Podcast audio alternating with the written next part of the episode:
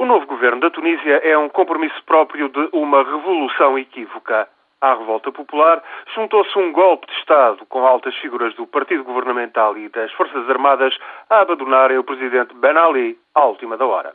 Pastas essenciais, como os Ministérios do Interior, Finanças ou Negócios Estrangeiros, ficam nas mãos de antigos ministros de Ben Ali, mas os três partidos legais da oposição e a Confederação Sindical também irão ocupar posições de relevo, designadamente na economia e na justiça. De fora ficam os islamitas e os comunistas.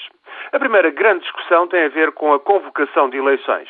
Dois meses é um prazo demasiado curto depois de 23 anos de regime autocrático. Todas as forças da oposição exigem que as eleições sejam adiadas para daqui a seis meses para dar tempo a reorganizar o quadro partidário e legislar sobre matérias fundamentais de direito de associação e liberdade de imprensa. As investigações sobre a corrupção dos apaniguados do presidente do posto também não se podem fazer demorar. Para já, as Forças Armadas são o fiel da balança. O general Rashid Amar, chefe do exército, deixou cair Ben Ali e evitou envolver-se na repressão de manifestações. Mas as Forças Armadas da Tunísia, formadas por franceses e norte-americanos, são uma entidade com escassa tradição de desenvolvimento político e somam apenas 35 mil homens.